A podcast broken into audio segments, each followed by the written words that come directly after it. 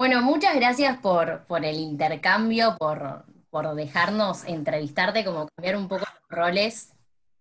Esta, Gracias a ustedes. esta vez. Nosotras tenemos un podcast que es Revolución Generacional, donde mañana va a salir esto mismo en Spotify. Y estamos muy felices porque nuestro podcast es como romper tabúes. O sea, así lo encaramos. Y, y nació en cuarentena también. Amo eso. Para, quiero cambiar que no diga Fede Gentile, porque siento que no rompo ningún tabú. Tengo el nombre de ahí. Claro. Sofía, vamos, dale, campeón. Ya la otra nota lo dice así. Ahí va. Eh, qué bueno, chicas, sí, me encanta. Estuve hablando, escuchando un montón eh, de, de- de- de ustedes, de lo que hacen. Me, me parece recontra grosso.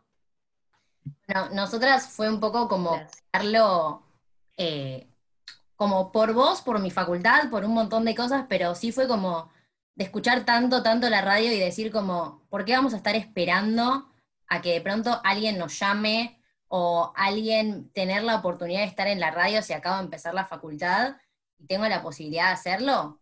Listo, se hace, lo hacemos Y sí, lo más interesante. Creamos un par de preguntas para vos, para por favor. ver los roles. Lo primero que te queremos preguntar es, ¿cómo fue el camino de recibirte de locutora y empezar a trabajar y abrirte a otros roles?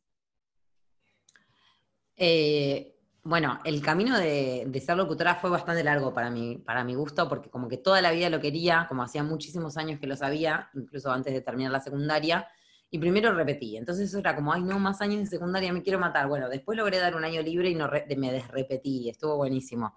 Pero después quería entrar al ISER y no entraba al ISER, y como entonces perdí un año porque quería ir a ISER.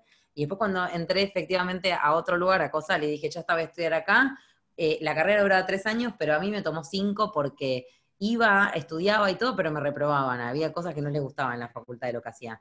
Entonces, como que eso fue un parto. No- digo un parto, pero uy, justo mucho pensé como que la, decir un parto como. No, no sé si va. Sí, Eh, total. sino como. Fue algo re difícil para mí terminar, hacer la carrera en sí misma. Pero bueno, una vez que ya la tengo hecha, ahora en, ya estoy retranca. Y está buenísimo.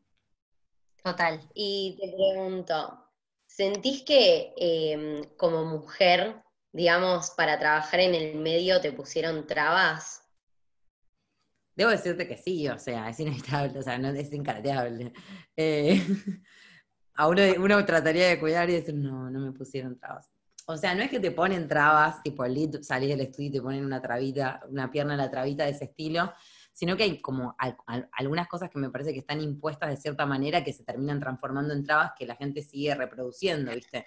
Nosotros creo que nuestra generación entiende muy bien como esas cosas que a veces los adultos no pueden superar, no pueden dejar atrás. O sea, y que es muy difícil, ¿no?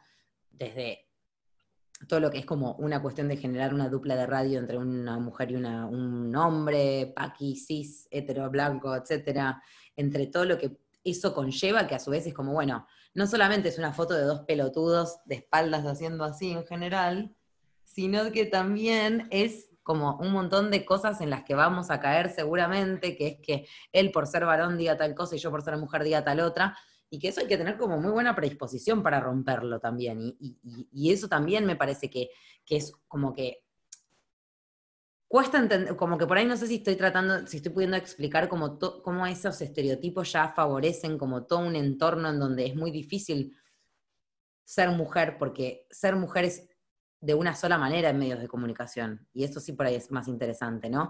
Hay muy pocas formas de ser mujeres en los medios de comunicación, ¿viste? Está como la que es perfectita, eh, la que es modelo y es modelo, está ahí porque es modelo, dicen.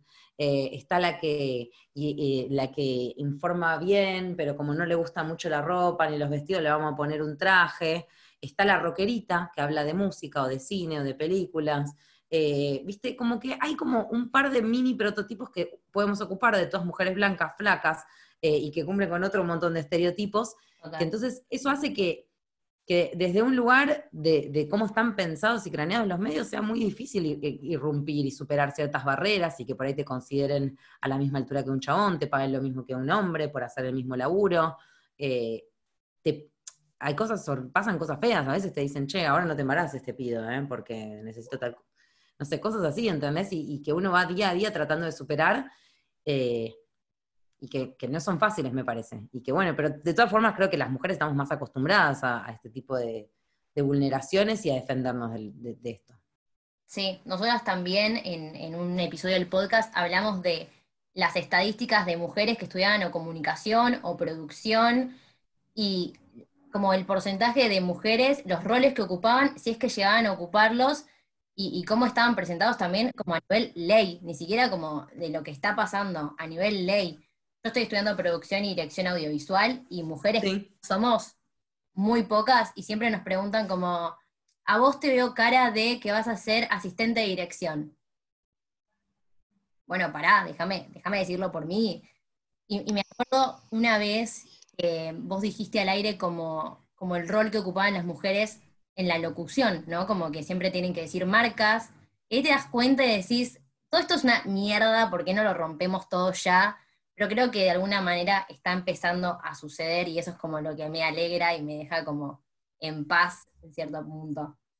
Yo creo que sí, que está recontrapasando, por suerte está pasando. Entonces eso hace que, bueno, las cosas empiecen a ser un poco más interesantes y más posibles y, y se empiecen a generar nuevos referentes y nuevas referentes, sobre todo para crear más gente que quiera irrumpir en los medios de comunicación haciendo cosas distintas y desde otra perspectiva, ¿no? Porque también a veces es eso, para mí el problema también es que cuando sos mujer, no solamente tenés un montón de vulneraciones de tus derechos, sino que también siempre sos mujer y vas a ocupar el lugar de la mujer. Y en general vas a levantar la vista en tu lugar de trabajo y no va a haber mujeres que puedan acompañar tu mirada. Entonces, ante ciertas situaciones que a veces necesitas la mirada de una colega para poder sostener un, cierto momento machista, que son los imperantes en los medios de comunicación, es difícil. Bueno, nada, yo también laburé en Vortex, tengo mucho ejemplo de trabajar rodeada de hombres, ¿no? También, es un medio muy, muy, muy de hombres. No necesariamente machista, debo aclarar, por lo pronto en el entorno en el que yo laburé, tuve obviamente ciertos tratos eh, con respecto a, machismo de, de chabones, pero pero no necesariamente con mi equipo más cercano de trabajo, ¿no? Pero sí de, mucho hombre, de confiar más en el hombre que en la mujer, o de que de por sí haya más hombres. Nadie se pregunta por qué no hay tantas mujeres, o por qué no hay ninguna operadora. Hablando de eso, como te negaste a decir algo que vos pensabas al aire por miedo a las repercusiones o a, no sé, a tu propio equipo de trabajo, ¿no? Como estás ocupando un lugar y de pronto mañana tal vez no. Ah, nunca fui muy miedosa con respecto a lo que iba a decir al aire. Tal vez porque no tengo una familia que mantener, no sé, ¿entendés? O sea, no sé qué me pasaría si eso fuera así. O porque no tengo, porque tengo muchos privilegios que hacen, que me hacen sentir o creer que, bueno, que, las cosas, que valen más lo que yo pienso y quiero decir que lo que me puedan decir sobre lo que yo pienso. Pero no sé, me hago la capa, pero no sé. Sí. Sí, O sea, en general cuando decido no hablar de algo no es porque sea lo que pienso sea polémico, sino porque no tengo un sustento teórico para mantenerlo. Si yo siento que tengo un sustento teórico, bueno, la charla es otra. O sea, si vos vas hoy en un medio y decís, che, la represión de Guernica fue una cosa de loco, fue tremenda, no puede ser cómo se, se maltrata, se destrata, se trata así a una población argentina, y alguien puede venir y decir, che, no es la bajada de línea que acá queremos mantener, pero vos no estás cerrado, vos tenés un montón de argumentos para mantener lo que estás diciendo. Total. Claro, sí. Y te pregunto, ¿sentís que sos así como una mm. voz para esta generación de jóvenes que de repente era una generación que trataban de silenciar y ahora están mucho más fuerte? La verdad que debo decir que desde hace algunos días que empecé a considerarlo, porque me lo dijeron tantas veces en millones de cartitas, en mensajes, cuando terminó Generación Perdida, cuando fue mi cumpleaños el otro día y ahora en esta ronda de prensa que inventé, eh, me lo están diciendo tanto que, me lo empecé a tomar en serio, pero también me lo empecé a preguntar el por qué, ¿no? Decía, como que yo digo, ¿es tan trascendente lo que hago? Y en un punto creo que no, pero sí creo que como somos muy pocas las que logramos tener estos lugares de amplificación de nuestras voces, al ser tan pocas nos terminamos transformando en referentes porque es una esperanza. Lo que sí me pone contenta es que de alguna forma haya referentes mujeres hoy en día de distintos tipos para que no tengamos solamente como un prototipo de lo que puede hacer una mujer en la radio, o en la tele, o en los medios. Total. Y también como para ir cerrando, em, desde un primer momento vos pudiste plasmar tu ideología en vivo. Yo era muy reservada con respecto a lo que yo pensaba, eh, al principio sobre todo, porque, porque había visto mucho, tenía muchos amigues trabajando para, para un gobierno eh, en algún momento, en comunicación todes, eh, y de repente cuando eso terminó me di cuenta cómo todos también se habían quedado sin laburo. Entonces eso fue como en un momento muy decisivo de mi carrera y donde dije, bueno, para, no sé si tengo que mostrar tanto mis ideas políticas, mostrar tanto no, porque no es que no lo hacía mucho, pero tampoco es que, entonces en un momento como que dije no, y ahí es cuando más me metí a profundizar en la música y en llevar causas a través de la música. O sea, si yo quería hablar de educación o de, mm, no sé, hambre en el mundo, por ahí me agarraba de un video de música para hablar de eso, etcétera.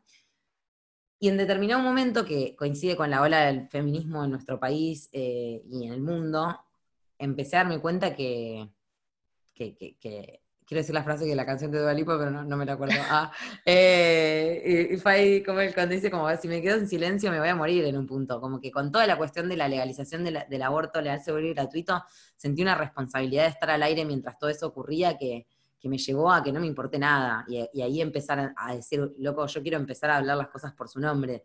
Eso me pasó estando en Radio One. Me acuerdo mucho el día que sale la, la primera, como la, primera parte de, la aprobación de, la ley que después no se termina aprobando efectivamente, eh, me acuerdo que, llegué vestida de verde a la, radio y todos los directivos, gente me venía a saludar, viste, como son tan machos todos, son tan machistas, que es como que eh, se manejan tipo en el fútbol, viste, que gana tu equipo y vienen y te abren la puerta del estudio y dicen, eh, y ahí era como, eh, salió el aborto, sale el aborto, me venían a decir, y yo me reía ahí, y como que ahí dije, bueno, pará, toda esta gente está identificándome como alguien que milita esto y de repente esa militancia me está, me está haciendo sentir cómoda a mí.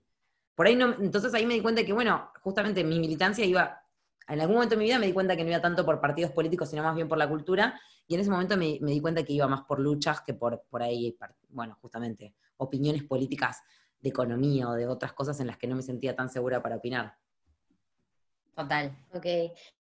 Y así como pregunta para cerrar, Mm, te pregunto, ¿en qué momento, digo, estuvimos viendo muchas cosas que vos hiciste, entrevistas y demás, y muchas veces vos decís que te considerás eh, entrevistadora. ¿En qué momento hiciste como ese clic y dijiste como, soy una entrevistadora? Y porque me encanta hacer entrevistas, siempre me gustó hacer entrevistas. En Alza Melaria, que es como mi programa de toda la vida, que lo tengo hace nueve años, como que lo armé en un principio para hacer entrevistas en todo el programa, tipo tres entrevistas todos los programas. Así entrevisté a miles de bandas, a miles de personas con oficios, a miles de viajeros y viajeras que contaban sus viajes. Y ahí me empecé a dar cuenta que me re gustaba y que siempre me gustó como, como que yo siempre me sentí muy vacía de contenido. Más allá de que después con la edad me fui dando cuenta de que era más los años de carrera lo que me faltaban que otra cosa, ¿no? Siempre sentía como, ay, yo no sé nada para hablar de esto. Entonces siempre me copaba hablar con otros que sepan. Pero en determinado momento me di cuenta que yo era buena hablando con otros que sabían para que esos otros que sabían cuenten sus cosas. Y entonces ahí es cuando dije, bueno, esto está bueno como usarlo a mi favor. Y después, bueno, la verdad que empecé a hacer muchas entrevistas y ahí empecé a sentirme cómoda. Y en un momento cuando tuve que poner en mi bio de Instagram y Twitter quién era y qué hacía, locutora me quedaba corto, periodista me parecía careta, comunicadora no lo soy efectivamente, aunque sí me siento, digamos, pero con nivel títulos y dije locutora, conductora, pensándolo también para programas, pero también para eventos. Podría ser host en otras, en otras plataformas, lo pongo de esa forma. Y entrevistadora, porque vamos a hacer entrevistas. Y me encantaría que me llamen para hacer un montón de entrevistas. Hermoso. Bueno, muchas gracias por este encuentro y por... Ay, a ustedes, chicas, son lo más. Gracias. Vos, bueno, muchas, muchas gracias. Para, para la gente que está en Twitch, ¿a dónde pueden escuchar esto? En Spotify estamos como Revolución Generacional y en Instagram estamos como revolución.generacional. Todos los viernes a las 18 horas hay un episodio nuevo. Así que mañana a las 18, bueno, lo voy a estar subiendo también para que la gente lo escuche. Y muchas gracias, chicas, son unas genias. Gracias, en serio. Muchas gracias.